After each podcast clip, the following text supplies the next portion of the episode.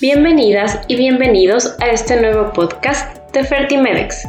Si es la primera vez que nos escuchas, síguenos para mantenerte informada de todo el contenido de fertilidad y reproducción humana que ofrecemos. Como Fertimedex nos encontramos comprometidos a ayudarte y guiarte en este maravilloso camino de ser mamá. En este capítulo estaremos hablando de la donación de óvulos. ¿Donar óvulos duele?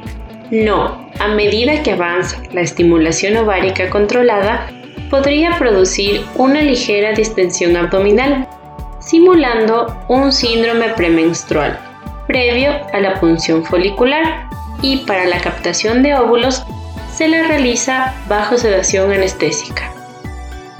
¿Cuánto dura el ciclo de tratamiento previo a la aspiración de ovocitos? La duración del proceso es aproximadamente de más o menos 14 días, con visitas continuas para monitoreo ecográfico, hormonal y administración de medicinas. Tras esto, se planifica la punción folicular para aspiración de ovocitos. ¿Cómo se utilizan los óvulos donados? Los óvulos que se obtienen de una donante son direccionados a mujeres que no tienen óvulos de buena calidad para poder embarazarse o pueden ser vitrificados y conservados en un banco de óvulos.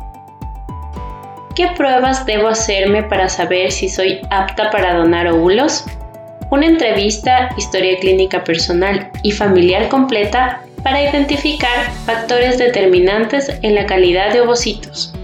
Un perfil psicológico, ya que una mujer que decide donar óvulos debe tener la madurez psicológica para hacerlo un examen físico y ginecológico con citología de Papa Nicolau, ecografía ginecológica transvaginal, análisis de sangre donde se determinará grupo sanguíneo, hormonas, exámenes serológicos y un estudio genético.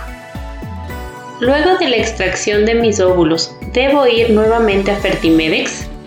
Sí, ya que después de la punción folicular en 14-15 días llegará la menstruación normalmente y se debe someter a un control médico posterior que determine que ha vuelto a su estado natural ginecológico. ¿Debo guardar reposo luego de la punción folicular? Tras la punción folicular y aspiración de óvulos, es recomendable un reposo relativo durante 48 horas. Podría tener ciertas molestias en el bajo vientre que son normales para lo que se administra analgésicos habituales. Además, no se recomienda relaciones sexuales ni baños de inmersión. De esta manera concluimos este episodio con este tema tan interesante. Gracias por escuchar nuestro podcast. Te invitamos a seguir escuchándonos todos los miércoles a través de esta misma plataforma. Si tienes alguna duda o deseas contactarnos, Puedes hacerlo a través de nuestras redes sociales en Facebook, Instagram y LinkedIn. Nos encontramos como Fertimedex. Síguenos y no te pierdas todo el contenido que tenemos para ti. Nos vemos en una próxima ocasión.